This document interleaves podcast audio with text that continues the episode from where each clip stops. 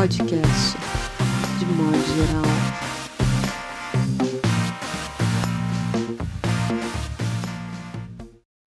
Olá, tudo bem? Está começando mais um podcast de modo geral, edição 24, com a participação especial de Verônica Stiger e Itamar Vieira Júnior, dois grandes nomes da literatura brasileira contemporânea, mais André Del Fuego, Mauro Damer e João Paulo Cuenca. Contrariando a tradição do podcast de modo geral, hoje vai começar por mim. O que me incomodou, que chamou minha atenção nos últimos dias, foi a decisão e a atitude inexplicável da Deutsche Welle em relação ao escritor João Paulo Cuenca. Não é minha intenção aqui fazer defesa, explicar, porque João Paulo Cuenca é, sem dúvida nenhuma, um dos escritores, não só talentoso na sua escrita, mas um dos escritores mais bem articulados na defesa das suas opiniões, muitas vezes defesas geniais, e não há necessidade alguma de eu ter de explicar o que quer que seja da produção, da manifestação, dos posicionamentos de João Paulo Cuenca, que já o faz de maneira brilhante. Mas não posso deixar de falar que não se pode admitir como normal um veículo que trata um dos seus colaboradores da forma como a Deutsche Welle fez ao imputar a João Paulo Cuenca a promoção de escrita veiculando ódio. Uma empresa deve, no mínimo, e processo e procedimento, isso está na doutrina alemã, não só jurídica, como filosófica, vem dos alemães a afirmação de que garantia e direito é respeito aos procedimentos, de um entendimento mínimo. Isso não aconteceu. João Paulo Cuenca foi desligado de forma sumária. E isso nem é o problema, repito. A questão mais grave é a imputação que ele é feita de maneira injusta. Quando se fala de ódio num país como o nosso, e dessa onda neofascista que ganha espaço como não se via há muitas décadas, se está diante de um cenário bastante complexo. Há um contexto que precisa ser levado em consideração. Há um contexto do qual as instituições brasileiras públicas não funcionam. O Ministério Público brasileiro não funciona. A atuação do Procurador-Geral da República é constrangedora. A postura dos presidentes do Senado, da Câmara dos Deputados, também deixa muito a desejar. A posição de vários membros do Judiciário deixa muito a desejar. Nós temos uma onda que precisa ser barrada. E há, sim, espaço e há, sim, a necessidade de um posicionamento mais claro dos intelectuais, grupo do qual estão também os escritores. É tímida eu sei que ocorre, eu sei que vem crescendo, mas ainda é tímida a nossa postura diante da ameaça neofascismo do nosso país.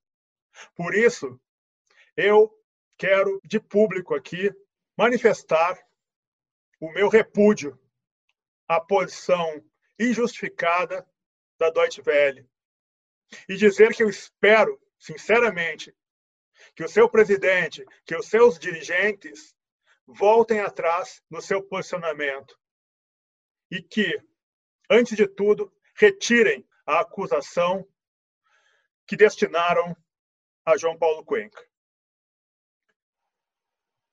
André Del Fuego.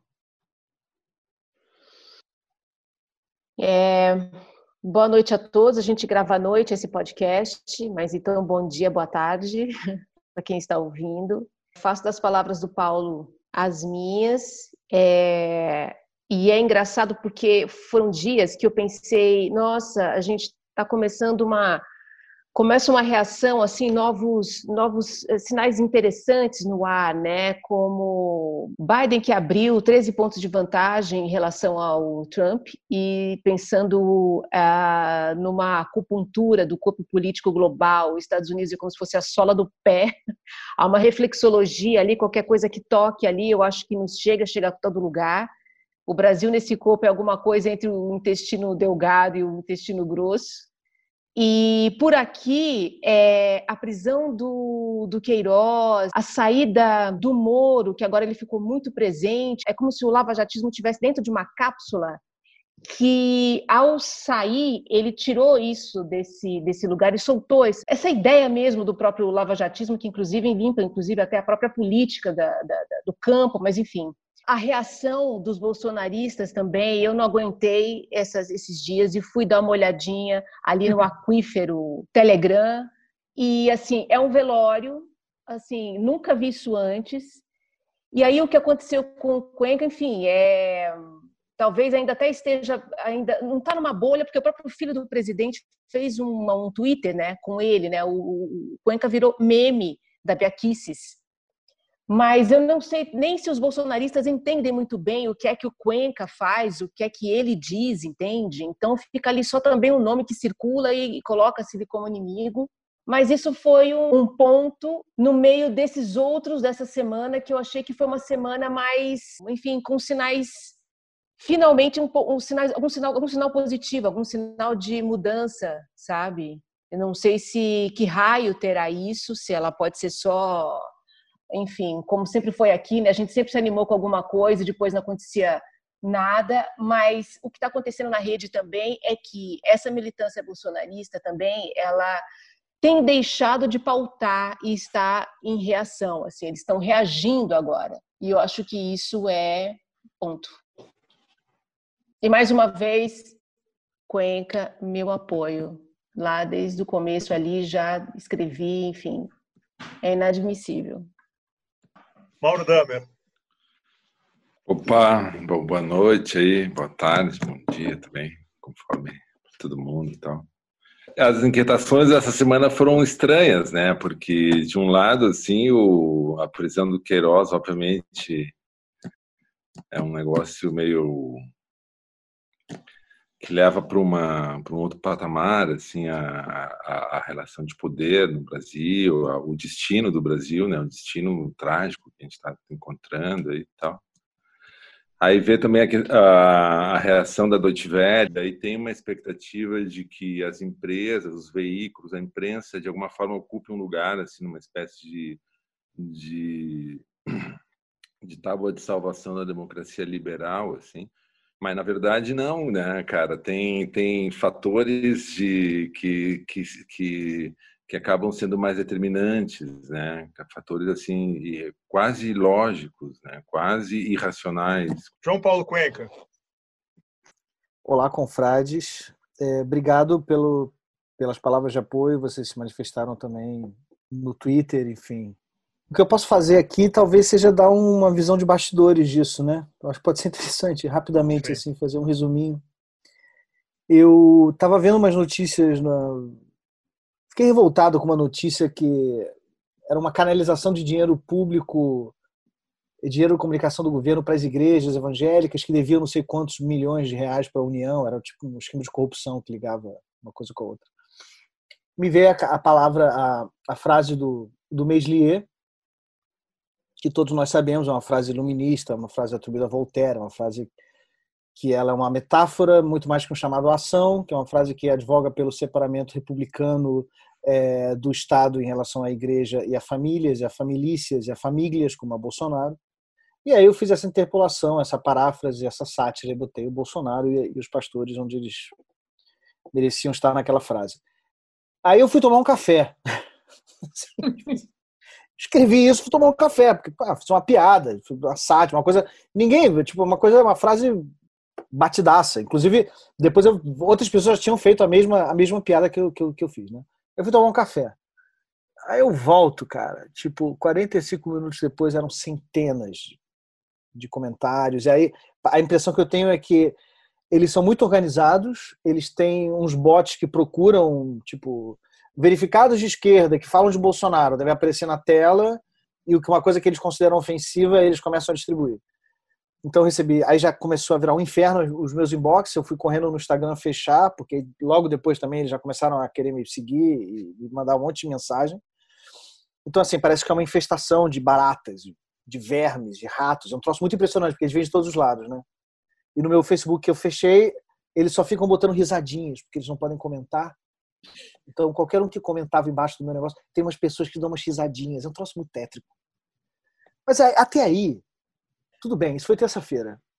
Foi desagradável, enfim, tinha umas ameaças um pouco mais pesadas que, que simplesmente bullying, né? Pessoas dizendo que queriam me matar, me enforcar, enfim, tudo isso.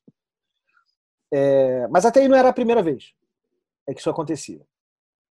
O que realmente inaugura algo digno de nota no que a gente entende como normalidade no Brasil é eu recebo um e-mail da editora da Deutsche Welle na quinta-feira às 11 da manhã. Embaixo tem um e-mail de uma pessoa falando que eu tinha proferido discurso de ódio. Explico a citação, explico o Meslier, explico o iluminismo francês, explico é, a sátira, explico que essa frase já foi usada em diferentes contextos históricos, mais ou menos o que eu, o que eu coloquei no meu Facebook e no Twitter. E logo depois me ofereço para escrever uma coluna é, esclarecendo o mal-entendido, é, porque talvez a gente precise explicar metáforas hoje em dia no Brasil, e eu me ofereço para escrever uma nota de esclarecimento, e, e nada disso acontece. É, ela simplesmente, poucas horas depois, me, me demite, e me demite sumariamente com direito a uma nota se ela não se ela simplesmente tivesse me demitido, se a Deutsche Welle tivesse me demitido, é, era mais uma demissão. Eu tenho coluna em jornal desde 2003. Eu já fui, eu fui demitido de todos os jornais. Então a gente é demitido, depois vem outro, acontece.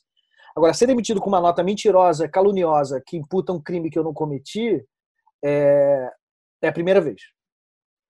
E o pior, o, o pior disso tudo não é o meu caso pessoal, porque eu tenho um caso legal contra a Deutsche Welle aqui. É, o pior é o recado que isso manda. É o recado que isso manda a essas ordens fascistas que elas podem pressionar uma empresa pública de comunicação e pedir a cabeça de alguém. Depois que a Welle fez o que fez, aí isso, esse pequeno pesadelo, mais ou menos corriqueiro para quem se expõe na internet, como eu, ganhou proporções assim monstruosas, porque aí o Eduardo Bolsonaro entrou, a Bia Kix entrou, é, um deputado bolsonarista do Rio de Janeiro PM também entrou, e um monte de gente entrou, eu perdi completamente o controle. E aí começa a ficar perigoso, porque, enfim, por vários motivos, você deve imaginar. Fiquei feliz porque recebi muito apoio. Existe um meio-campo aqui entre algumas pessoas desse país que entendem que isso é uma sátira, que entendem que eu não estou pedindo para ninguém enforcar ninguém, que entendem uma frase que tem 300 anos. É muito irônico que seja uma frase iluminista, né? é muito irônico que nesse momento é, uma coisa é, é, tão antiga seja ofensiva. E o que acontece a partir de agora, é, eu, eu me vejo na obrigação de. Eu preciso continuar escrevendo, eu preciso inventar um outro lugar para escrever, e é, dessa semana eu tenho que publicar um texto em algum lugar. Eu tenho, nem que eu tenha que fazer um lugar, porque esses caras não podem acreditar que eles levaram essa. E, na verdade, aí eu entendo, o, o, o, eu acho perfeita a observação também da André, porque isso não teria acontecido dessa maneira se essa semana não fosse uma semana tão trágica para essas pessoas. Elas estão histéricas, uhum. elas estão estribuchando, eles estão perdendo feio, entendeu? E nesse momento que estão perdendo feio, aí acontece uma coisa, né? A gente normalmente reage, né? A esses caras, né? Eu, sem querer, de bobeira, antes de fazer um café, eu criei um fato que eles tiveram que reagir, né? Olha que loucura, né? Não teve nenhum tipo de, de pensamento. Simplesmente pensei, ah, o Meslier tá... Mandei, entendeu? Mas aí acontece essas duas coisas. É, isso virou uma pauta para eles, eles reagiram a uma coisa que a gente fez, que eu fiz, e reagiram muito mal e reagiram desse tamanho por causa da semana que eles tiveram, eu acredito. Eles precisaram desesperadamente inventar alguma coisa para tirar o, o foco deles. É...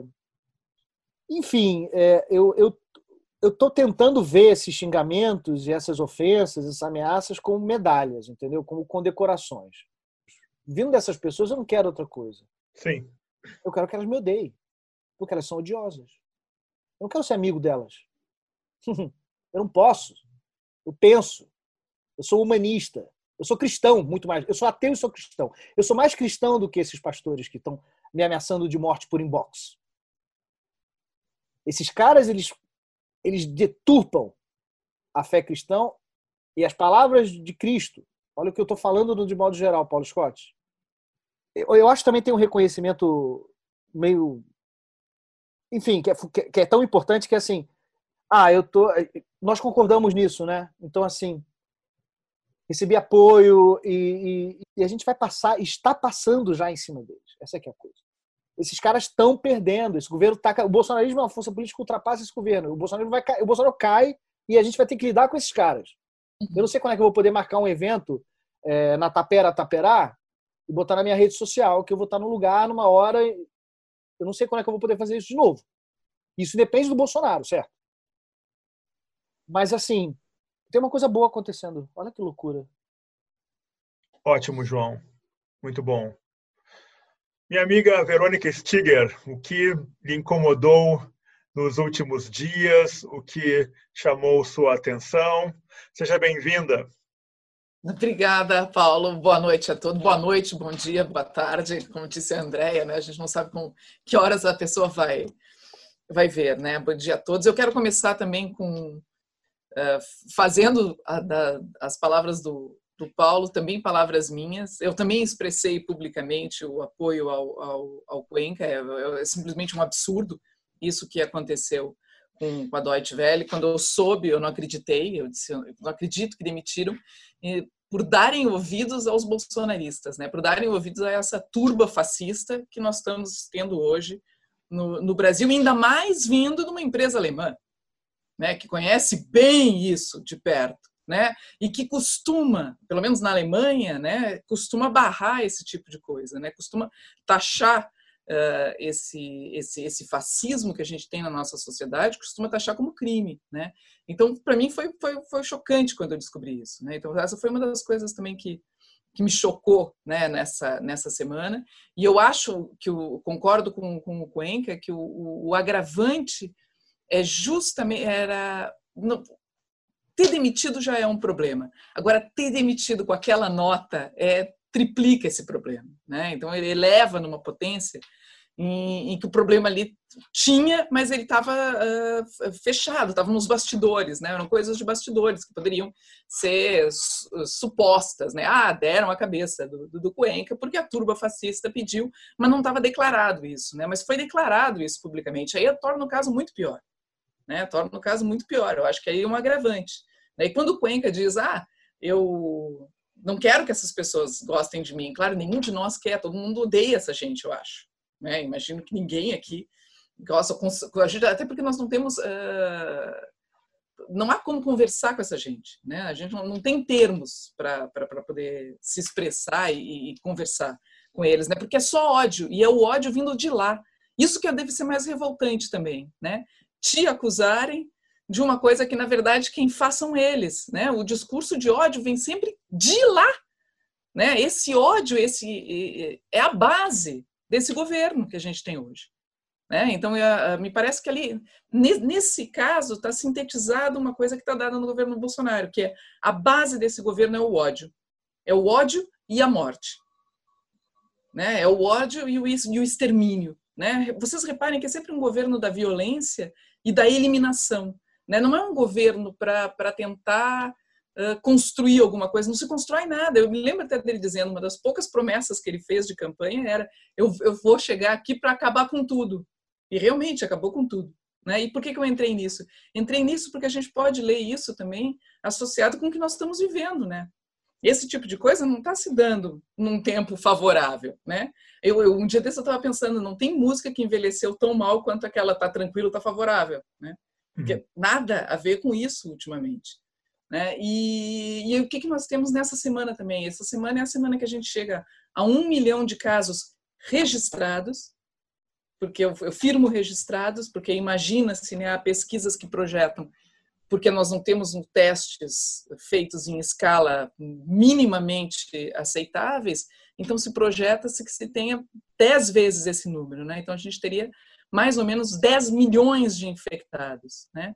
E mais de 50 mil mortos também registrados, né? Então, ou seja, e isso tem a ver com esse governo que eu falei, esse governo do ódio, esse governo da morte, esse governo que não liga para a vida dos outros, né? O governo do extermínio.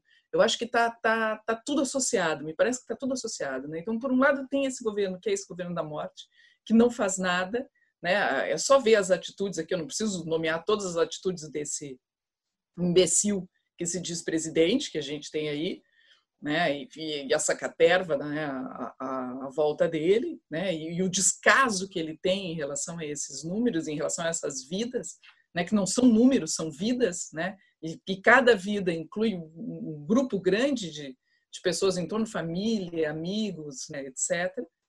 Né, ele, ele não, a gente não viu ainda um pronunciamento dele em que ele venha lamentar isso a público. E isso por um lado, né? E por outro lado, essa foi uma semana que a Andréa já chamou atenção, o Mauro já chamou atenção. Foi uma semana que para nós trouxe uma certa alegria, trouxe uma certa alegria porque finalmente acharam Queiroz. E isso é o início, me parece que é um início do fim. Pelo menos eu quero crer isso, né? Que é um início do fim.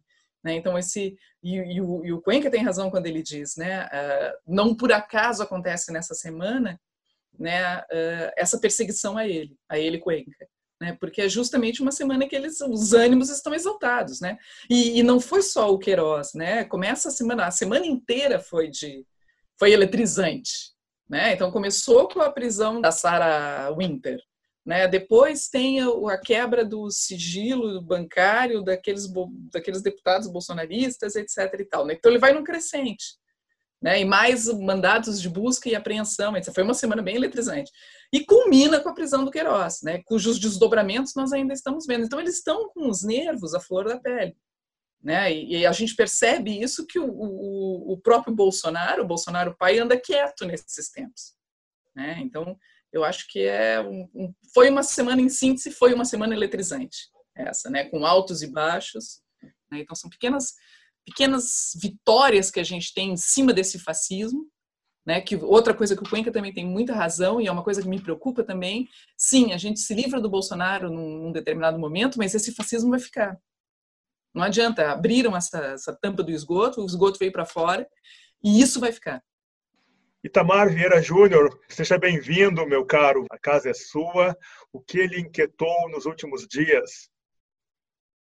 Prazer, Paulo. Obrigado pelo convite. Fico muito feliz de estar aqui conversando com vocês, pessoas admiráveis, pessoas que eu admiro muito. Eu fiquei muito incomodado com, com a censura que o Cuenca recebeu, né? E, e é muito assustador porque a censura vem justamente dos órgãos de, de imprensa, né? E da imprensa mesmo sendo a, a Deutsche Welle, mas a gente sabe que aqui no Brasil a imprensa é, vem sofrendo, uma série de, de restrições, né, de boicotes por parte do governo para cobertura da história. Então essa censura, se por um lado a gente defende a imprensa, né, por outro a liberdade de imprensa, por outro a própria imprensa por vezes nos impõe é, é censura, nos coloca mordaça. Né? Então, está aí o, o paradoxo que só poderia existir aqui no Brasil diante de tanta barbaridade que vem ocorrendo nos, nos últimos tempos. Acompanhei a fala da Verônica e eu acho sim que foi uma semana bastante conturbada. Aliás, desde que esse governo é, começou, eu não sei qual, qual, qual a semana livre de, de conturbações que a gente teve, eu não, não consigo apontar, mas tudo se agravou sobremaneira nos últimos meses por conta da pandemia, por conta de, de tudo que vem acontecendo, né? E, e eu acho que o, o bolsonarismo foi golpeado com força essa semana mas é, um, é uma coisa também que me deixa muito cético sobre o resultado disso tudo. Eu fiquei pensando sobre esses golpes que o bolsonarismo recebeu, que foi lá a prisão dos extremistas, né, que, que ameaçaram os ministros do STF de morte, depois a quebra do sigilo para saber quem financia esses extremistas, e, por último, teve também o julgamento no STF sobre a validade de se manter o inquérito das fake news no Supremo. E eu fico me perguntando se é, precisou o Supremo ser atacado para que fosse projetada uma reação das instituições, né? Porque enquanto era o povo, enquanto as pessoas estão morrendo nos hospitais, né? enquanto não se tem uma política para combate à pandemia e tantas e tantas outras coisas que poderiam ser elencadas aqui, a gente, quando exigia alguma coisa, sempre ouvia: as instituições estão funcionando, as instituições estão, estão funcionando. E precisou ser o Supremo ser atacado para que a gente tivesse uma resposta. Ou seja, eu, eu fico cético porque eu fico imaginando: será que só importa quando é com eles? E ali estava em jogo não só a instituição suprema. É claro que no olhar macro a gente vai ver que é o Supremo que está em jogo, que é um dos pilares da, da República, né, da democracia. Mas é, o, o, inquérito da, das fake news tem muito mais, está muito mais voltado para a honra desses ministros. Então, quando é a honra alheia, né, como a do Cuenca, não importa. Quando é a honra deles, então eles fazem essa defesa corporativa tudo é válido para que a gente possa ferir essa onda fascista de morte. E eu tenho dúvidas, como a própria Verônica externou, a, a André externou, o Cuenca externou, é, o, o, fascismo, o bolsonarismo é golpeado, mas eu não sei se é, a gente vai ter que lidar com essas pessoas, elas não vão mudar do dia para a noite, né? Esse, esse secto que o acompanha, né? essa seita, esses fanáticos né, da seita, que vão permanecer e vão, vão estar sempre jogando contra a democracia, porque essa é a razão de, de ser deles.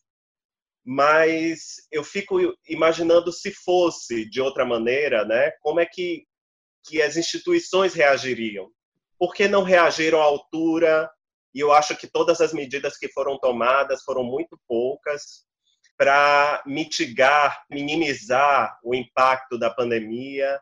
E a gente sabe aí que o Congresso e o próprio Supremo, o Judiciário tem limitações, mas parece que a coisa só ganhou atenção quando a, a honra do Supremo, a honra desses ministros estava em jogo. E aí eles se mobilizaram para dar um basta. Mas quantas pessoas não tiveram seus direitos cerceados antes disso? Eu me pergunto. Muito bem, meu caro. Você tem toda a razão. Nós temos uma, como eu disse, uma inércia preocupante por parte do Ministério Público Federal. Nós temos manifestações que já vêm de anos, não é, Itamar e Verônica, que apontam para a afirmação desse neofascismo. E as instituições, Itamar, não se mobilizaram.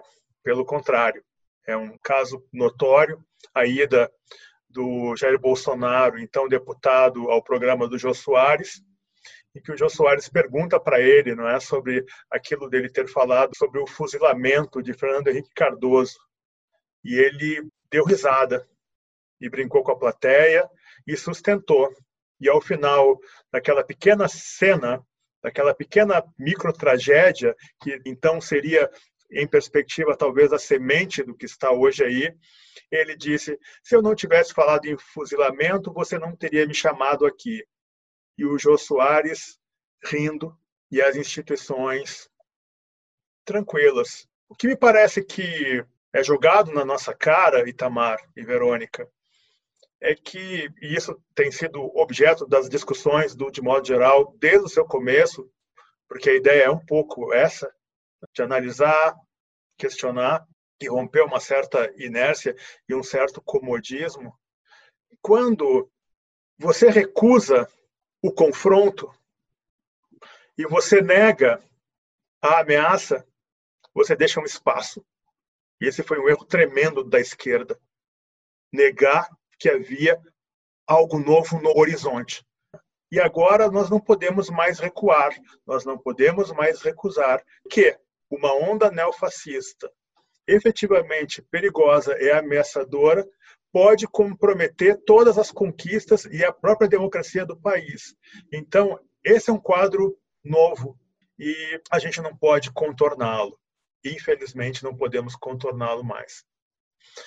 Terminamos aqui o primeiro bloco do podcast de modo geral, com os nossos convidados especiais Verônica Stiger e Tamar Vieira Júnior. Vamos então para o segundo bloco, onde podemos dar um pouquinho mais de atenção para os nossos convidados e onde a conversa fica mais solta, mais caótica. Até!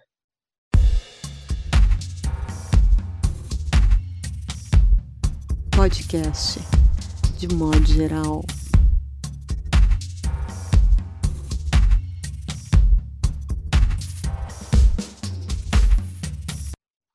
Retomando aqui o podcast de modo geral, segundo bloco, eu queria fazer uma pergunta que vale tanto para o Itamar quanto para Verônica. A realidade brasileira, meus caros, é maior que a ficção, que a ficção brasileira? Olha, eu acho, acho que sim. Né? Eu acho que, só para começar, para lembrar que já tem um, um tweet que é clássico daquele House of Cards, né, da série, que acho que era em 2017, que chegava, chegou um momento absurdo já na, na conjuntura brasileira, já está esse absurdo faz uns bons anos, né? Eu não sei como é que a gente aguenta, como é que a gente tem saúde para aguentar esse país ainda, né? Mas mais ou menos lá por 2017 eles escreveram em português. Tá difícil competir, né? Tanto que quando eu me lembro que quando eu vi eu até pensei, acho que não é, não deve ser o, o o e-mail oficial, o, tweet oficial deles e era, né? Eles já estavam já estavam nos trollando naquela época, né? Porque realmente é difícil para um ficcionista, não é, Itamar? É, todos vocês, né? É difícil competir com a realidade, né? E, e eu acho que a literatura está sempre fazendo frente à, à, realidade, né? A literatura e a arte, de maneira geral, né? Fazendo frente no sentido de confrontando, de enfrentando essa realidade, né? E aí há, há, há várias maneiras de, de, tentar se fazer isso, né? E eu agora, olhando retrospectivamente esse último livro que eu lancei, que é de 2019, que é do mesmo ano dos livros de vocês, que se chamava Sombrio Ermo Turvo, né? A impressão que eu tenho, assim... Melhor título. É, não, Melhor trancado em casa há 90 dias, sem sair para nada, nada mesmo, sério, nada. Não, eu não sou aquela assim, ah, eu não estou saindo e só vou ao super. Não, o super vem até aqui, né? Então vem o super, vem a farmácia, vem tudo que eu preciso, chega na porta. Mas então 90 dias trancada aqui é, me parece que o, o, o, título adquiriu e não só o título como alguns dos contos do livro adquiriu um outro sentido, né? Adquiriu um outro peso, né? Então é, é, é tudo a realidade se tornou mais sombria né? Tinha uma época que era ermo, que eu moro no centro de São Paulo, né? Então, no início da quarentena, o pessoal levou a sério. Agora está cheio, a rua está cheia, acho que tá todo mundo desistiu, agora é o cada um por si, né? Mas no início era até o ermo, assim a gente não, não via ninguém, era, era, era aquele deserto, era esquisito ver isso no centro de São Paulo, no silêncio, né? E, e também o turvo, né? Porque a gente tem essa realidade turva que a gente não sabe muito bem onde onde vai chegar, né? Pensando pandemia, principalmente, né? É, aliás, em relação à pandemia, eu acho que o pior em relação à pandemia é justamente a espera, né? Porque a gente não sabe. Como eu disse agora, ah, as pessoas estão todas na rua de novo, tá? Mas o que isso daí vai significar? Vai aumentar, será o número de infectados ou não? São Paulo realmente chegou num pico e está baixando. Então a gente tem que esperar para saber o que vai acontecer, né? Então essa espera é meio angustiante. Mas voltando ao livro, eu acho que esse esse último livro engraçado que há vários contos né, que eles seguiam nessa linha, que davam, uma, claro, seguia nessa linha que o título anuncia, que são três cidades lá em Santa Catarina, que é Sombrio, Ermo e Turvo. Né? Ou seja, ele tinha um pouco essa esse espírito, né, sombrio, ermo, né, turva, né, sombrio porque a gente não sabia muito bem o que estava acontecendo, o que estava se desenrolando, né? Então há contos em que parece que quando ele vai começar, ele se encerra, né, como um maquinista, por exemplo, e a gente não sabe o que está acontecendo, parece que estão, se organizando para fazer alguma revolução ou algo assim. Né? Esse conto é muito eu bom. Acho, é, eu acho que. Ah, que bom, fico feliz, obrigada. Bom, eu li no, no original, né, antes de ser publicado. Realmente, Sim. eu gosto muito do livro. Sim. E vai dizer, tem uns contos ali que parece que adquirem um outro sentido. O final, por exemplo, aquela placa fundada, né? Tipo, depois de um fim do mundo, né? Então, eu acho que ali já estava anunciando alguma coisa, né? Como se se fosse possível perceber uma desgraça no ar, né? O que não era difícil.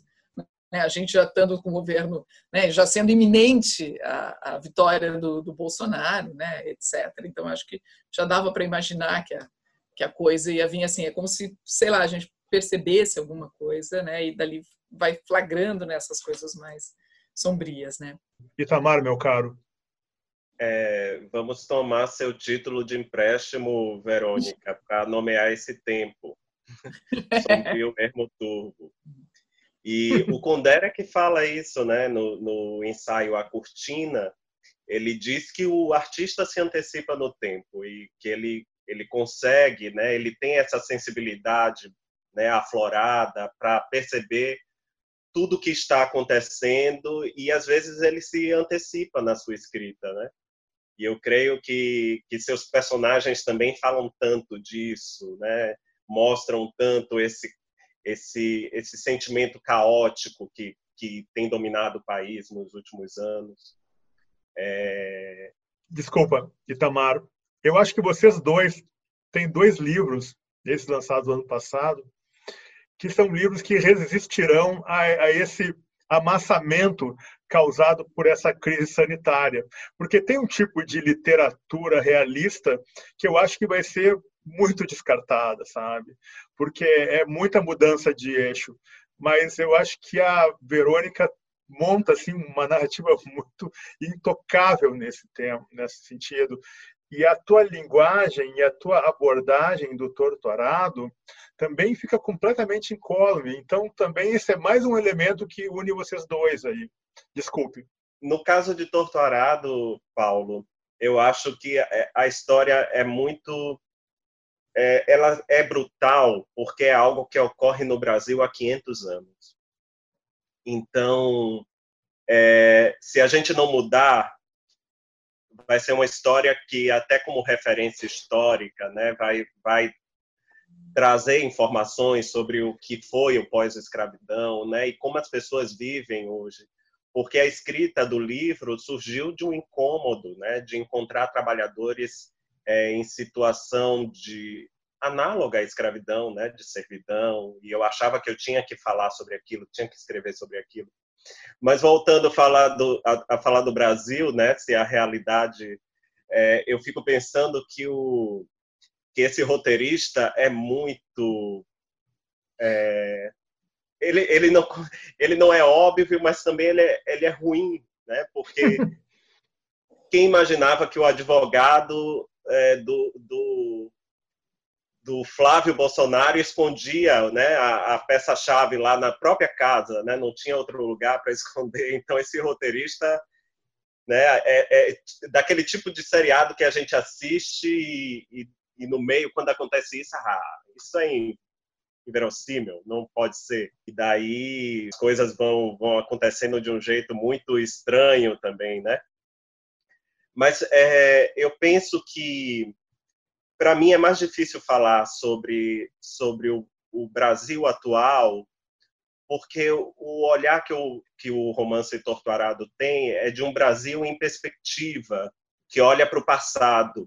E a gente vai olhar para o nosso passado e vai perceber que a gente sempre teve é, é, momentos como esse, né? que existia uma oligarquia né? que se revezava no poder, e mantinha a, mantinha a população sob ameaça, violência, né? E são e essas pessoas, né, permanecem assim até hoje. Então, para mim é mais difícil entender se tem algum impacto na minha escrita, né, na literatura que eu faço nesse momento. Eu não, não saberia dizer. Embora, assim, quando eu recebi o anúncio do, do Leia, eu estávamos entre a, o primeiro e o segundo turno da eleição de 2018, né? E o Bolsonaro fez uma, estava é, muito em evidência uma palestra que ele deu na Hebraica, né? Em que ele comparava quilombolas a, a, a animais, né? Falava em arrobas, né? Que media não sei quantas arrobas, que tinha, é, que só serviam para reproduzir, era um reprodutor, se referia como se fossem animais mesmo. E isso para mim foi forte, assim, me tocou quando eu recebi o anúncio do prêmio, porque eu lembrava de tudo aquilo, né, que ele tinha dito, e era ele que estava ali na dianteira, né, para levar a eleição. É, ao, ao, mesmo tempo era, era um tributo a essas pessoas que, por mais que o tempo passe, né, por mais que se que a gente tente integrá-las, né, à, à nossa sociedade, elas resistem, né? Resistiram aí 500 anos de tanta barbaridade, crueldade, estão resistindo a tudo que está acontecendo. Então, eu acho que a gente tem mais a aprender com eles do que com a literatura mesmo. Sim, muito bom. André Del Fuego, para onde vamos? É, ainda nas boas notícias, né, naqueles 13 pontos de vantagem que o Biden abriu, é, teve, enfim, a, a, sabotagem do primeiro comício do Trump, que para mim isso aqui é uma delícia, né, uma iguaria, né? Que os adolescentes, através do TikTok, com, impulsionados por fãs de K-pop, eles fizeram um registro falso de reserva de, das cadeiras daquela arena para 19 mil pessoas, acreditaram que um milhão de pessoas chegariam, telão do lado de fora, e simplesmente não chegou. Eles não, eles não falaram, não teve comício. O primeiro, certamente para fazer ali aquela coisa de supremacista branco, não é? Em vista dos últimos acontecimentos, né? É, racistas que aconteceram, que começaram ali, né? Que incendiou pelo mundo, né? É, como resposta. E assim, eu estou morando, estou morando nessa sabotagem quando eu me lembro disso. E outro dia eu vi é, que a, a, esses memes estavam acontecendo muito com adolescentes contra o Bolsonaro aqui, diversos, assim, não é uma coisa ou outra. E os vídeos do, do, do TikTok, se pode mudar, não tem como ser robô para fazer. Então não são robôs. Então tem uma manifestação espontânea já acontecendo no Brasil através do TikTok com, enfim, com esses vídeos fazendo, enfim, avacalhando tudo isso, sabe? Só o fato de adolescentes não levarem isso a sério já é alguma coisa, não é? Quer dizer, isso é muito. Eu tô, assim, comemorando essa nova forma. Essa nova forma nunca é nova, né? Os jovens nunca são. A coisa mais antiga do mundo são jovens, dando o seu jeito de dizer alguma coisa, mas essa é formidável. E ele, é, ele ultrapassa, imagine, fãs de K-pop e adolescentes do TikTok, que são eles perto de Anônimos, sabe? Anônimos ficou velho. Perfeito. João? É, essa, esse modelo de ativismo digital é, que inviabiliza um, um comício fascista e que usa a, a lógica das redes de fãs de K-pop para fazer isso é, é exatamente o sinal contrário do que eles fizeram até agora. Porque essa é, o, o, que esse esse neofascismo procura na, nas redes na internet são justamente esses esses nichos, né? Então, por exemplo, eles começam a produzir e a dialogar com fãs de anime, com fãs de Naruto, com fãs de, de jiu-jitsu, com fãs de futebol, com fãs. Eles vão nessas comunidades e tal. Com K-popers e tal. É, no, no Chan, no canal XYZ, e aí você tem uma galera de 14 anos, de 12, 13, 14 anos, que. E aí você vê o movimento antitrumpista dar esse tipo, esse passeio, né? É, através de uma lógica. Passeio. Passeio, sem, sem gastar um tostão. Né? Delícia. Né? Tipo, os caras ainda tiveram que gastar. Eu tenho o tweet do, do, do, organizador falando 300 mil pessoas, ele vibrando e tal. Não era ninguém, né? É muito maravilhoso isso. É, eu queria só comentar uma coisa sobre, é, em cima um pouco também do que a, a, a Verônica falou. É que além da desonestidade de, de me imputarem discurso de ódio, é, a gente não pode esquecer justamente que esses caras elegeram o discurso de ódio. Eles não uhum. têm problema com o discurso de ódio. Exato. Eles elegeram um homem que falou que ia metralhar a petralhada. Eles elegeram um homem que ia mandar a oposição para a ponta na praia, lugar de execução da ditadura militar. Eles elegeram o discurso de ódio. Então, assim, eu escrevi isso no e-mail, no meu primeiro e-mail para a editora da Chevelle. Primeiro falava que não era discurso de ódio e falava, olha só, o problema não é discurso de ódio. É o sinal trocado, é o que elas interpretam como discurso de ódio num sinal trocado. Isso é um puta de um falso moralismo. E é uma hipocrisia tremenda. Porque se, se o discurso de ódio incomodasse, incomodasse essas pessoas, elas não teriam votado em Bolsonaro. E elas não teriam passado os últimos anos falando o que elas falam. Porque, e é uma coisa que eu, eu, eu tenho pensado muito, é, elas ganharam muito rapidamente o monopólio da ofensa. Só elas podem ser ofensivas. Né? Tem um empoderamento aqui, é, e eu acho às vezes a esquerda um pouco tíbia, um pouco fraca nesse sentido. Uhum. É, é, eles estão sendo muito ofensivos. Eu entendo, vamos jogar dentro das regras democráticas, mas assim, isso é uma guerra, é uma, é uma, é uma guerra digital e de trincheiras digitais, certo? É, eu acho que a gente também a gente não pode perder o nosso direito de ser ofensivos contra a ofensa. Entendeu? Então, se essas pessoas ficaram ofendidas com a minha citação do Meslier, maravilhoso. Eu não me incomodo com isso. Eu quero ofendê-las, porque elas estão me ofendendo, ó. Elas ofendem o que eu entendo como dignidade humana. Elas ofendem o que eu entendo como vida. É, elas são, elas apoiam um discurso de ódio, elas cometem um discurso de ódio. Eu fiz uma sátira, uma frase iluminista. E aí eu virei o, o, o, o, autor de discurso de ódio, né? Vamos supor que eu tivesse escrito, meus confrades, vamos estripar os bolsonaros, vamos, fosse um chamado ação, é, ia ser grave e tal. Aí, aí a Deutsche Welle até me demitiria com aquele comunicado que eles fizeram, faria sentido. Mas dentro dessa lógica, é, eu não teria feito nada de anormal. No sentido de que eles estão fazendo isso, eles naturalizaram isso e naturalizaram isso dentro da nossa cabeça. Que esses caras são ofensivos e não acontece nada com eles. A quantidade de, de, de fascistas vomitando na internet, todos os dias, vomitando na Jovem Pan, vomitando na televisão, vomitando no YouTube e ganhando dinheiro do Estado para fazer isso, desavergonhadamente. Alan Terça Livre, Bernardo Cuja, you name it, são dezenas. Não acontece nada com esses caras. Eles são odiosos, eles promovem discurso de ódio, sim, diariamente. É, esses caras estão perdendo na rua, eles não, não levam pessoas, a gente leva mais gente na rua. Agora, nessa coisa aqui, eles estão ganhando ainda de goleada. WhatsApp, né? Fake news, WhatsApp. É, é, o grande problema é o WhatsApp, porque parece que no Twitter eles já começaram a perder, né? Até porque Sim. eles começaram a perder apoio. Uma grande iniciativa foi aquele. Ai, não vou me esquecer, não me esqueci o nome, não sei o que é Giant. Aquele... Giant, é. Isso, que, que vão, vão atrás das empresas, etc. E tal. Ali tirou muito apoio, né? muito dinheiro, né? Dinheiro, deles. É. E eles começaram, se a gente pega aqueles estudos do Malini, a gente já percebe como eles estão perdendo o, o Twitter, coisa e tal. Mas aí o grande problema é o WhatsApp. O grande Sim. problema é o WhatsApp.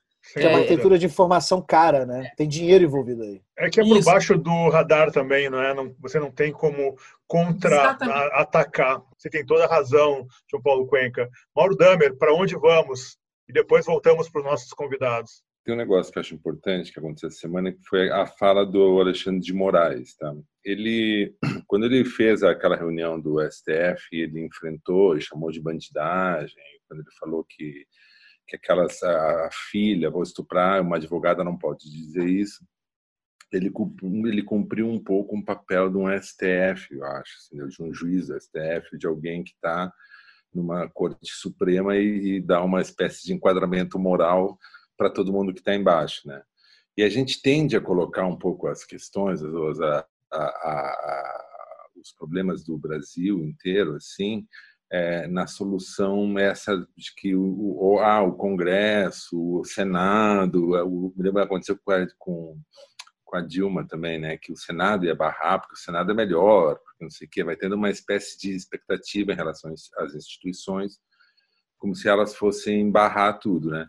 Eu acho importante o que o Alexandre Moraes fez, eu não concordo com ele, é um cara que eu atribuo ele assim a, a esse Ministério Público de São Paulo, assim, que é escroto, conservador tal, mas são os caras que sabem exercer o poder, né? Eles sabem enfrentar, eles vêm, eles têm uma visão da, da, das ruas, da justiça das ruas, eles, eles lidam com essa coisa da polícia de São Paulo, que tem que segurar a polícia, mas ao mesmo tempo eles são chefe da polícia várias vezes, tal. Então é uma é um tipo de jurista mas eu acho importante pelo seguinte, ó, porque a gente tende a dizer e fazer uma crítica ao Brasil que as instituições não estão funcionando, mas elas não estão funcionando, na verdade, é na ponta, né? Onde precisa funcionar, né? Onde precisa, quer dizer, é na nossa vida, no dia a dia, que a gente precisa, é, de alguma forma, ter os valores morais, éticos, que que vão representar o, que, o conjunto da nação, vamos dizer, nosso ideal civilizatório da nação, tal. Então, é, o Brasil está enfrentando um pouco isso, né? Que a gente sabia que a gente é um povo e uma, e uma um estado, vamos dizer assim, que não é nenhum povo, né? É um conjunto de povos e de, de nações, né? E de imigrantes, enfim, tal. E daí não tem essa unidade, né? Nunca teve essa unidade é, nacional, assim, que venha do povo, vem dessa ideia da república, dos militares quererem estabelecer um estado ali e tal, e aí, ah, isso aqui é o Brasil, tal. Então, eu acho que, por um lado, a gente lida com a incompetência e com, a, e com a, essa coisa das instituições, essa falta institucional, esse desvio das instituições, mas, por outro lado, a gente está vendo assim, pô, como é que o, o Moro, cara, era um juiz que conduziu a Lava Jato. Quer dizer, como é que se acreditou nisso? Um, é, como é que a gente está começando a ver um pouco a como que o exército? Aí não, mas o exército era legal. Agora a gente está vendo que não, cara, que o exército é bagaceiro igual. São os caras formados numa espécie de anticomunismo doentio. São os caras despreparados que vão para e aí então é eu não sei, por, por, um lado, eu acho que eu não tenho mais expectativa que a solução venha de cima mesmo, entendeu? Eu, a, a, menos que venha desse jeito, assim como o Alexandre Moraes faz, que é ocupando o lugar do poder ali e tal, e, e daí dizendo assim, tá, não te mete, aqui tu não pode entrar, velho. Tu quer, se, se resolvam lá embaixo, lá na primeira instância, se resolvam lá na sociedade, aqui não vai entrar, porque aqui não vai... Quer falar porque os partidos deveriam barrar isso, né, cara, esse tipo de discurso. Eu acabei de ver, ontem estava comentando ali o, o, discurso do Bibo Nunes ontem na Globo News, é um troço de louco, cara. É assim, o, o Boulos uma hora falou assim, vai procurar um psicanalista, velho, porque tu tá falando me tanta merda. A gente está encontrando, é, tá se encontrando com a fragmentos mínimos de, da nação, entendeu? Da civilidade, da razão, Sim. da... Então isso é importante. Sim. Ótimo, Mauro. É, Verônica, você tem um trabalho de curadoria muito interessante que resultou no álbum Variações do Corpo Selvagem, do Eduardo Ribeiro de Castro. E ali você teve que, de alguma forma, dialogar com o tempo, com o espaço. Porque sabendo que esse, essa pesquisa e esse trabalho impactou o teu trabalho, e também queria que você falasse um pouco da importância desse olhar desse importante intelectual, o Eduardo Viveiro de Castro.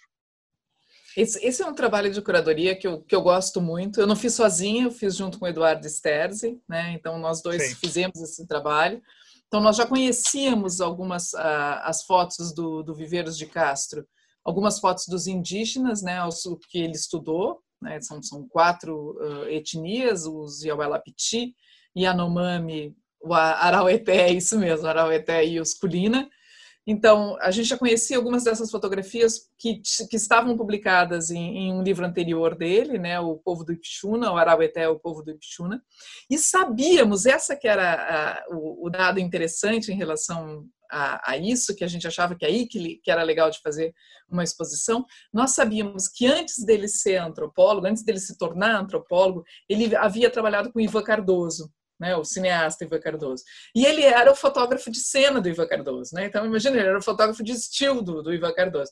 Então nós já sabíamos que algumas das principais fotos do Hélio Oiticica, algumas fotos icônicas do Hélio Oiticica, eram feitas pelo Eduardo Viveiros de Castro.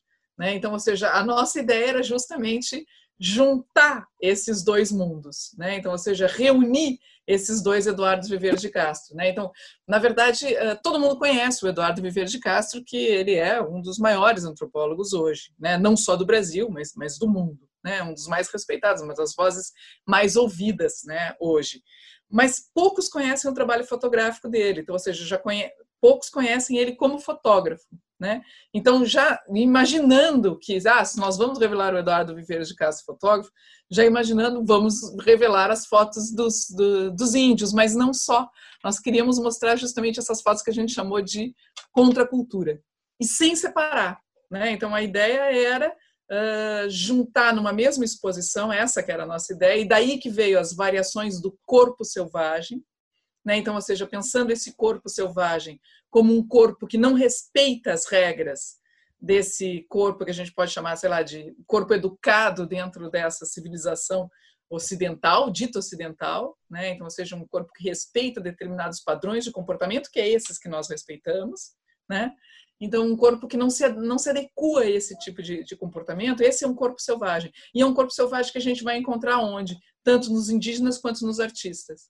Né? Então, essa, esse era o nosso link, essa era a nossa, né, o nosso fio condutor na exposição. E a ideia era justamente juntar, né? então trazer as fotos do Oiticica, do Ali Salomão, né, as fotos da, do Morro da Mangueira, porque o interessante, né, juntar essas fotos, eu terminar a frase, juntar essas fotos com as dos índios. E o, e o interessante que a gente descobriu na pesquisa era, e eram as fotos que acabaram nos interessando e o que deixou o Ivan Cardoso meio furioso, porque não eram as fotos que eram de estilo, porque era o que ele diz, isso daí é resto do filme, né? O que, que era o resto do filme? Ele vai lá fazer a foto de cena daquele documentário famoso que o, que o Ivan Cardoso faz do Oiticic em 79, na Mangueira, e o Verde de Castro era um dos fotógrafos de cena. Então, o que, que a gente tem nisso que o Ivan chamava de o resto do filme?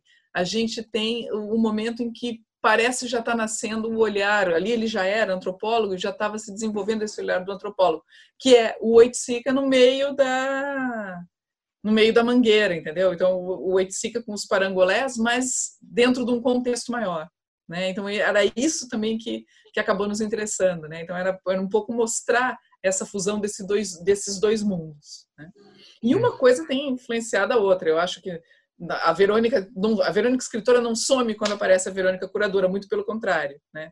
Por isso que todas as exposições que eu acabo fazendo curadoria, elas são cheias de texto, né? Então, é, é, por exemplo, quando eu fiz a curadoria da Maria Martins, que é uma grande escultora brasileira, eu fiz questão de chamar a atenção que ela também era escritora, né? E chamar a atenção para esses textos dela. Então, era ela era uma uma, uma exposição em que tinha um contexto maior em que a Maria Martins dialogava não só com ela mesma, ela, Maria Martins, artista plástica e escritora, mas também com todo um contexto de época, né, em diálogo com Mário de Andrade, com Clarice Lispector, uh, Euclides da Cunha, etc, etc. Né? Então, uhum. trazendo esses outros para conversar. Né? Não, é um trabalho incrível. Itamar, eu indiquei o seu livro para uma amiga minha, quer dizer, para várias pessoas, como eu também indiquei de público o livro da Verônica algumas vezes. Uh, e ela me disse: Não, mas ele não é negro, Paulo. E aí entra uma questão bastante interessante. Nós já tivemos outras escritoras e escritores aqui no de modo geral que são negros claros, como é o caso do José Faleiro, que é um grande nome surgindo aí lá de Porto Alegre. Quero te cercar da seguinte perspectiva. Nas suas entrevistas eu vi é, um escritor capaz de analisar o panorama de fundo do Brasil, sabe, e a conjuntura atual com uma precisão e com uma exposição de, de elementos, Itamar, que não é comum entre os nossos autores.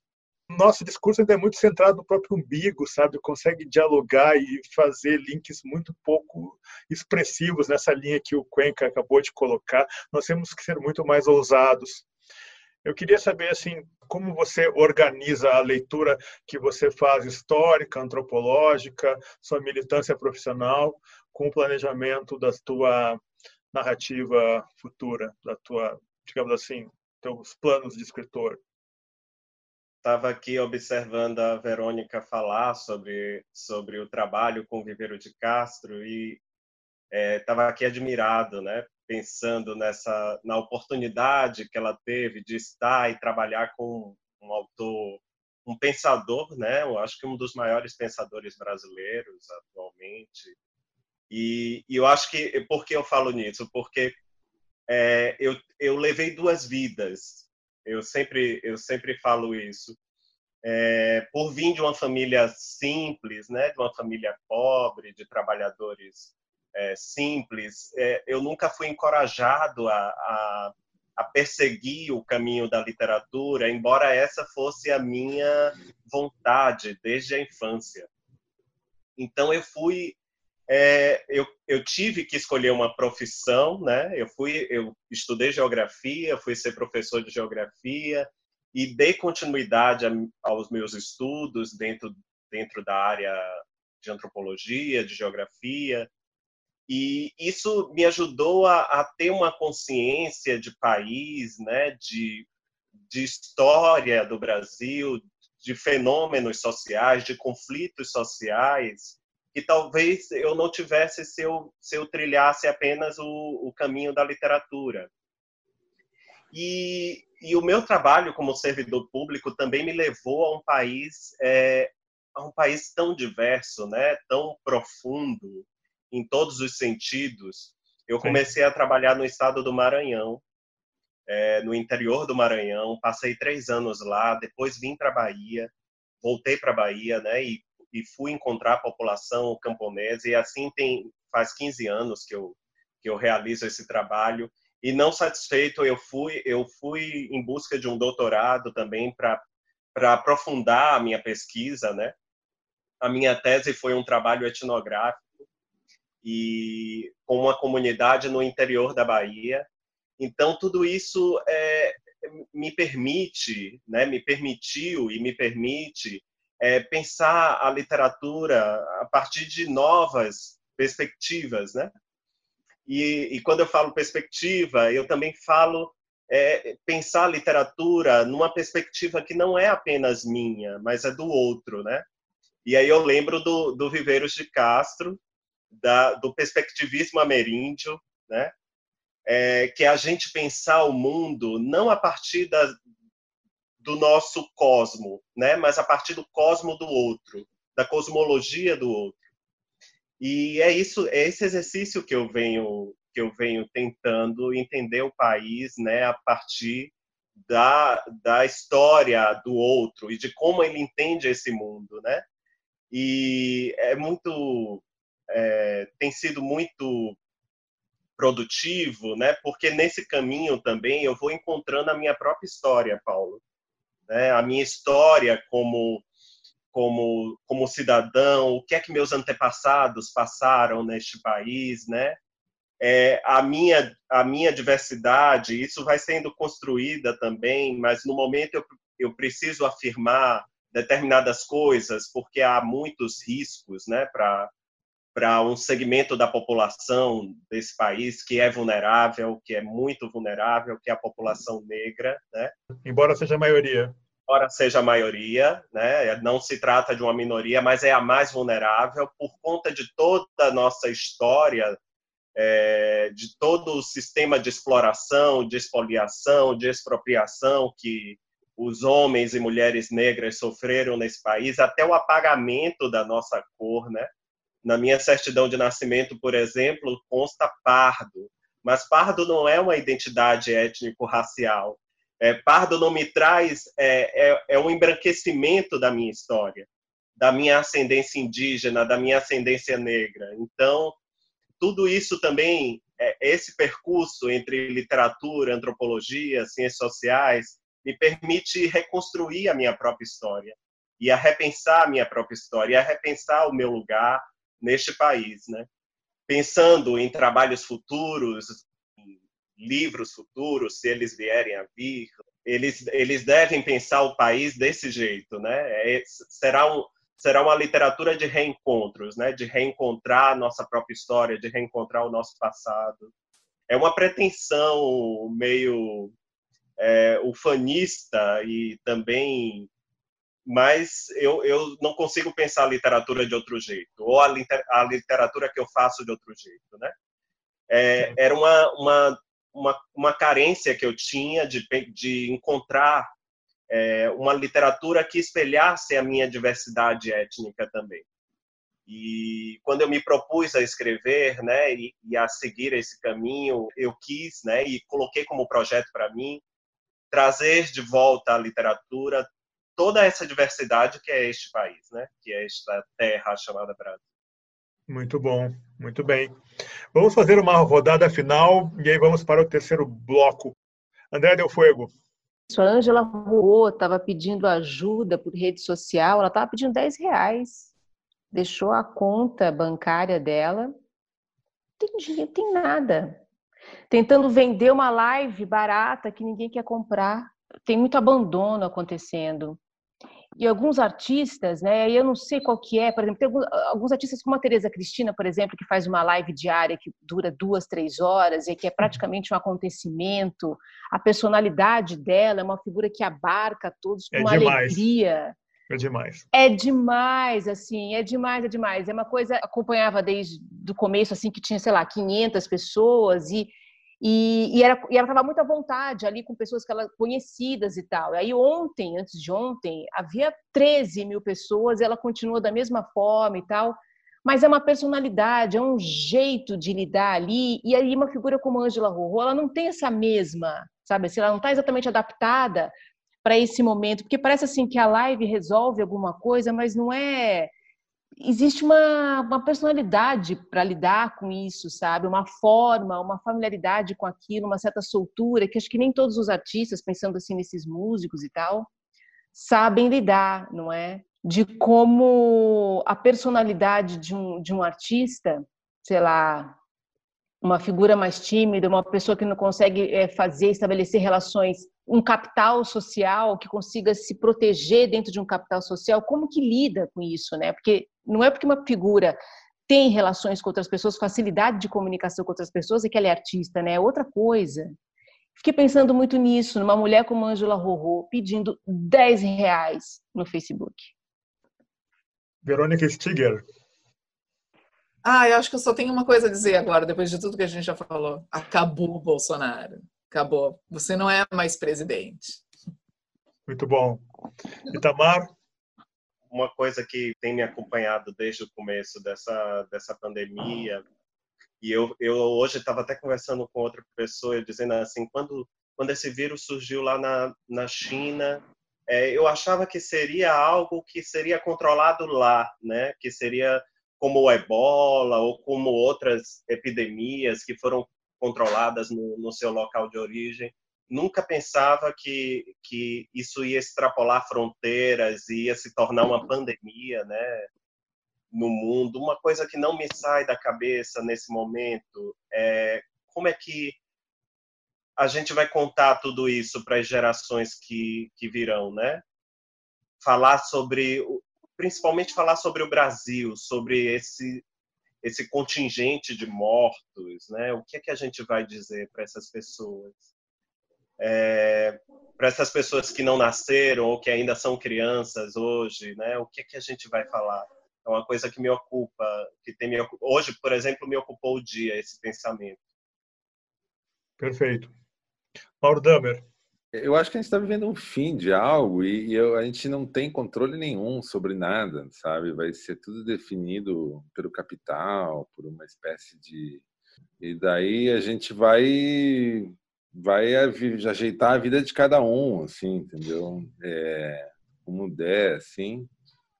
E, mas eu acho que é o fim de uma era mesmo. Acho que é o fim de uma era. A, a, foi o que eu estava falando dos artistas, tal. Eu acho que a arte vai mudar radicalmente, assim, perdeu o sentido. Vai ser tudo ressignificado, assim. E tem, tem um negócio que eu estava pensando hoje, eu acho aliás, eu, eu tava, tinha que estava escrevendo um texto, tinha que escrever sobre bicicleta. E daí a bicicleta é uma invenção muito que o carro, né? Mas ela tem mais ou menos a mesma, mesma época, a bicicleta e o carro. A bicicleta protótipos de bicicleta são anteriores, tá? mas a bicicleta como a gente conhece mais ou menos parecido. E daqui a pouco vai ter carro, não vai, vai ter bicicleta, não vai ter carro, né? De alguma forma, a bicicleta é produtivamente é muito superior a um, a um, a um carro, né? E aí o capitalismo que a gente viveu até hoje é esse capitalismo que produziu carros, né? Coisas caras, pesadas, poluidoras para carregar uma pessoa. Então é totalmente improdutivo do ponto de vista do próprio capitalismo, né? assim, a produtividade de uma bicicleta é muito maior, é infinita, incontavelmente maior. Então é, é uma espécie de impasse que o capitalismo vai estar vivendo, sabe? Que é, se vai numa direção vai dar tudo errado, entendeu? As, as invenções já estão feitas, as novas, mas sei lá, algo assim. Mas há esperança, porque se o Weintraub vai para o Banco Mundial, talvez acabe o capitalismo. Acabe o capitalismo. Não, essa tragédia a gente, a gente nem falou disso, cara. O cara que me bom, né? foge, que bom. O cara me foge de. É um negócio assim que nem na novela da Globo, cara. Assim, aquelas lá, tá. É uma bagaceira muito grande. Eu recebi bagaceira, até um... bagaceira. Eu recebi até um meme hoje dizendo assim: é, eles mandam cloroquina, estamos em guerra, eles mandam cloroquina e nós mandamos o Weintraub para eles. É verdade. João Paulo Cuenca. Uma coisa desconcertante que está acontecendo é, é o seguinte: estou é, recebendo muitas. É, tive que trancar tudo. tranquei, a única coisa que ainda está trancada é meu Instagram, né? Uhum. E aí eu recebi centenas de pessoas querendo me adicionar no Instagram. E aí tem as pessoas que ficam mandando mensagens, cai naquela mensagem dos aquele, aquela caixa de mensagens de outras mensagens, aí são pessoas que me odeiam, querendo me matar. E aí, as pessoas que pedem para seguir, é, eu tenho que ficar provando. E aí tem duas categorias. Ou elas querem me matar, né? ou elas não querem matar. E aí eu fiquei hoje de, de tarde, e às vezes quando eu, tô, eu fico fazendo isso, eu tenho que ficar julgando. Olha que loucura. É, eu tenho que ficar julgando, tipo, as pessoas. Peraí, essa pessoa. Aí eu vou dar um scroll assim. Ah, não, aqui ela postou. Ah, não, tem uma foto dela uma passeata, Black Lives Matter, não sei o que lá, foto. Ah, não, então ela, então ela não quer matar. Ah, essa pessoa não, essa pessoa tá com a foto no templo de Salomão, da Iurde, ela quer me matar. Eu fico vendo a, a, a, cara das pessoas, do rostinho delas, excluindo elas, né? E bloqueando elas também. Só que elas não vão ser bloqueadas, elas vão continuar existindo, querendo me matar. E é, é desconcertante isso, porque, como, como a gente falou aqui, todos nós que nós concordamos com isso, é, isso ultrapassa o Bolsonaro ultrapassa o Bolsonaro é a, a, a maneira como nós perdemos um meio campo. Perdemos o meio campo, já perdemos ele há um tempo e agora tipo a gente está no e aí eu fico olhando com uma certa ternura, olha que loucura. Porque tem umas pessoas que me escrevem umas coisas horríveis, aí eu vou no perfil dela, ah, seu merda, seu... é sempre meio homofóbico, né? Eles acham que xingar, chamar uma pessoa de viada é homofóbico viado, viadinho, sei que umas coisas horríveis. Vou te matar, vou te enforcar e tal. Aí eu vou e clico no, no perfil da pessoa. E aí a pessoa tá lá de nas férias, com um filho. Me dá uma pena do caralho, porque eu acho que tem muito mais coisas que nos aproximam, da, que deveriam nos aproximar do que nos afastam, sabe? É, e eu tenho pensado muito sobre isso, cara. Essa semana começou o meu curso de Direito Constitucional Antifascista Brasileiro. E a turma é uma turma incrível. E nós demos bolsas para alguns meninos e meninas. E é impressionante como essa, os estudantes hoje eles têm uma capacidade de articular análise numa rapidez que a minha geração não tinha. Né? Eu não posso falar das outras gerações, mas eu me lembro, na faculdade, eu, eu militava, fui presidente de DCE, enfim, né? estava sempre discutindo política, porque, claro, tem ferramentas e tem tudo mais, mas é, alunos que vêm de uma camada social menos favorecida, eles têm um discurso muito bem estruturado. E isso é um prazer, assim, sabe? É impressionante como as pessoas têm essa necessidade de entenderem que há uma base normativa e um pacto social e político que por si só repele toda essa violência, essa adoração pela morte, desprezo pelo outro, essa violência do neofascismo que progride aqui no país. Então as pessoas querem se instrumentalizar, sabe? Querem entender, querem aglutinar nos seus discursos também ferramentas jurídicas e entenderem o que é essa solução, sabe? Isso é muito bacana. Uh, Para fechar, uma coisa que me chamou muita atenção hoje, pesquisando sobre Verônica, que é minha amiga, enfim, mas a gente sempre tem coisa para aprender. E sobre o Itamar, eu vi uma frase dela que eu achei incrível. Ela disse que se a gente anda muito rápido numa autoestrada no Google, no, desculpa, se a gente anda muito rápido numa autoestrada no Google Maps, a gente enjoa. Eu fico imaginando a Verônica procurando a tal placa do ermo, turvo, sombrio, obscuro, noturno, não sei o que mais na BR-101, na, naquele trecho ali que é, que é de sombrio, mais ou menos, ali, né? E você enjoando pela velocidade da sua navegação no Google Maps. Muito bem, com essa rodada então de manifestações breves, nós vamos para o terceiro e último bloco do podcast de modo geral, que é onde nós pensamos situações ou pessoas que dariam bons contos ou romances brasileiros contemporâneos. Até.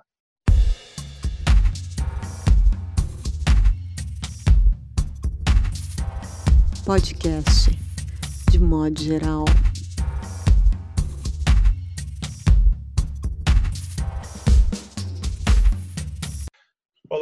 Vamos começar com a tradição do podcast por André Del Fuego.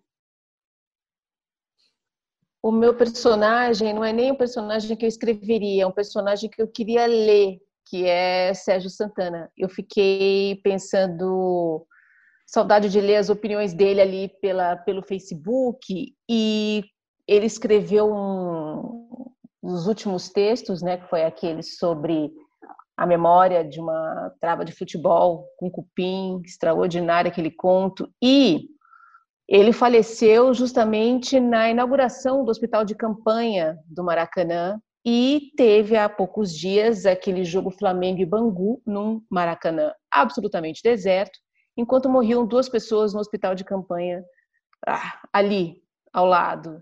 E, e eu queria ler um comentário de Sérgio Santana sobre isso. Isso é só um desejo. Muito bom. João Paulo Cuenca.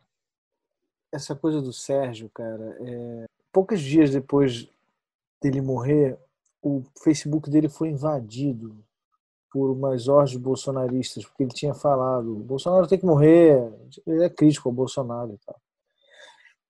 E aí eu me lembro que invadiram a página dele e invadiram a página da Sônia, da irmã dele. E eram umas coisas muito punk, assim, tipo. Muito. Muito punk.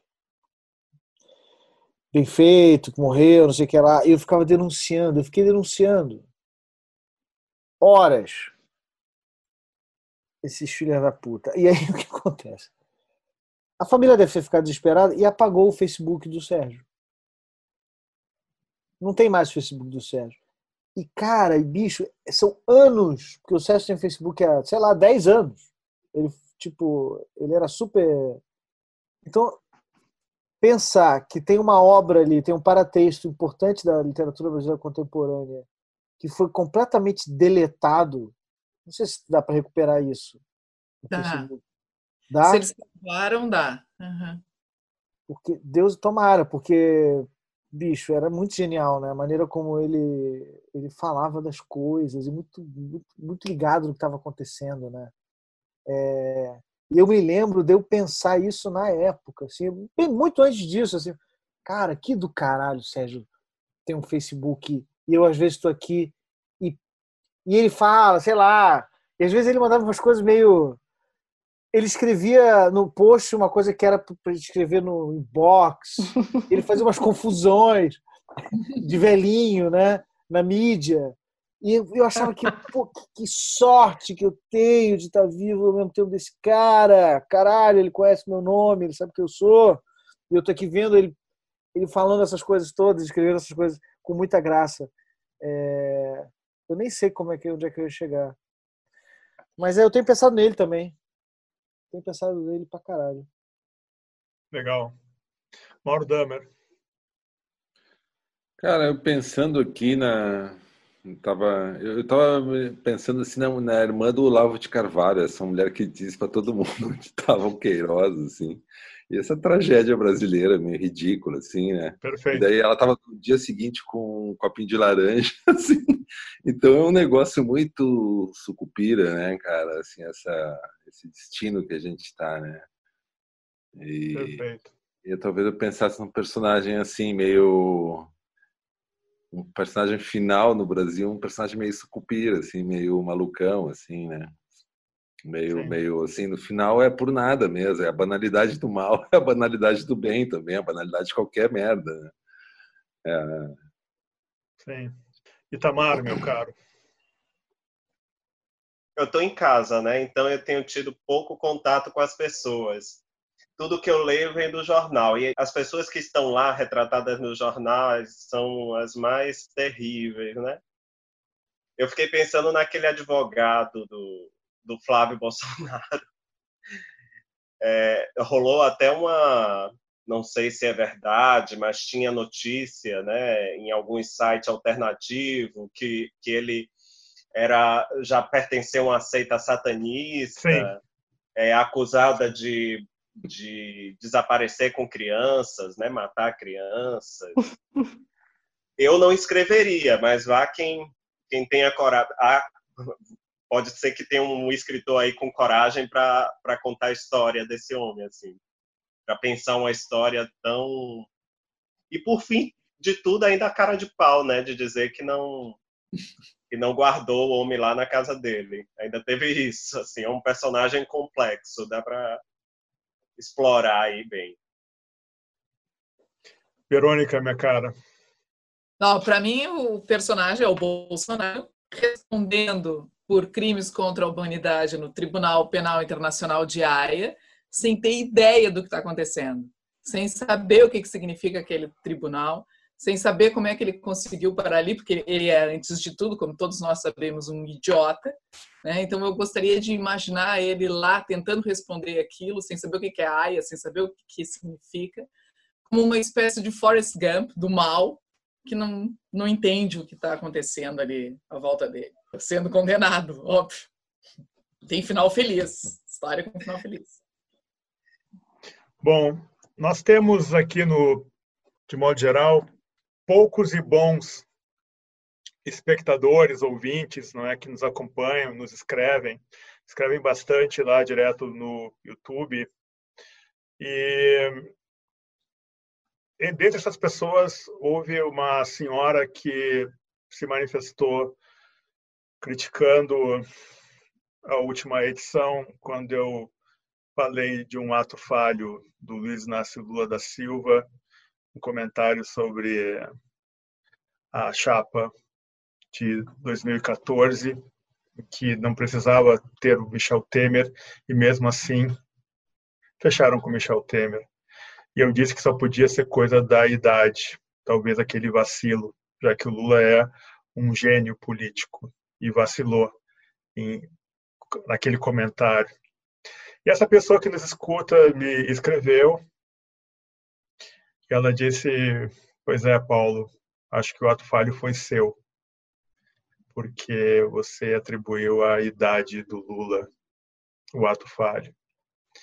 E eu fiquei imaginando as pessoas que, que me escrevem, que são entusiasmadas com esse podcast e que sei torceram aí pelo Cuenca e torcem aí para uma manifestação, né, uma revisão da Deutsche Welle, porque seria importante isso. Espero que eles acordem nesse sentido. E fico imaginando, sabe, Itamar e Verônica, como o Cuenca já colocou nessa perspectiva, e é um pouco isso, né? Esse podcast é uma garrafa que a gente está preenchendo aqui para jogar para o futuro. Como as pessoas vão ler a ação dos intelectuais brasileiros, das escritoras e escritores brasileiros neste tempo, daqui a alguns anos o quanto eles vão nos reconhecer como burgueses, bem acomodados nas suas casas, podendo ficar em casa, quanto eles vão nos reconhecer como pessoas que se justificam a partir de uma atitude, uma postura progressista, mas que também cometem os seus pequenos desvios, sujeitos a críticas. E a leitura desse tempo, né? Que eu tenho certeza é que, de alguma forma, a gente está conseguindo armar aqui uma pequena coleção de escritores e escritoras consagrados, com escritores e escritoras que estão chegando, e a gente está construindo um mosaico que, de alguma forma, eu acho que vai ser parte da leitura depois que tudo isso passar. Porque eu tenho certeza vai passar. Com essa rodada, a gente acaba o podcast número 24, agradecendo demais a presença dos iluminados Verônica Stiger e Itamar Vieira Júnior. João Paulo Cuenca, que chegou com a cara mais descansada dos últimos tempos aqui hoje. É sinal que uma boa disputa anima a gente. estamos com você, João Paulo Cuenca. Obrigado, André Del Fuego. Obrigado, Mauro Damer. Boa noite. Até. Boa noite, crianças.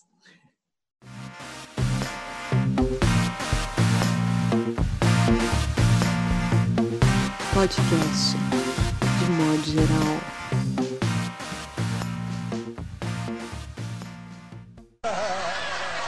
The Ah, presidente Fernando Henrique, você sugeriu fuzilamento dele. E você acha graça numa barbaridade dessa, Não deputado? é barbaridade. Barbaridade é privatizar, por exemplo, a Vale do Rio Doce, como ele fez. É prava- privatizar as telecomunicações. É entregar nossas reservas petrolíferas para o capital externo. Que a hora que você conseguir, por exemplo, a autossuficiência do petróleo aqui, essas empresas de fora vão continuar tirando petróleo a 7 dólares e vendendo a 60. O lucro é deles. Então, e nada é nosso. Fuzila ele que é pra ele aprender. Eu acho que- Olha, Se eu não, se eu não peço o fuzilamento de Pedro Cardoso, ele jamais estaria me entrevistando aqui agora.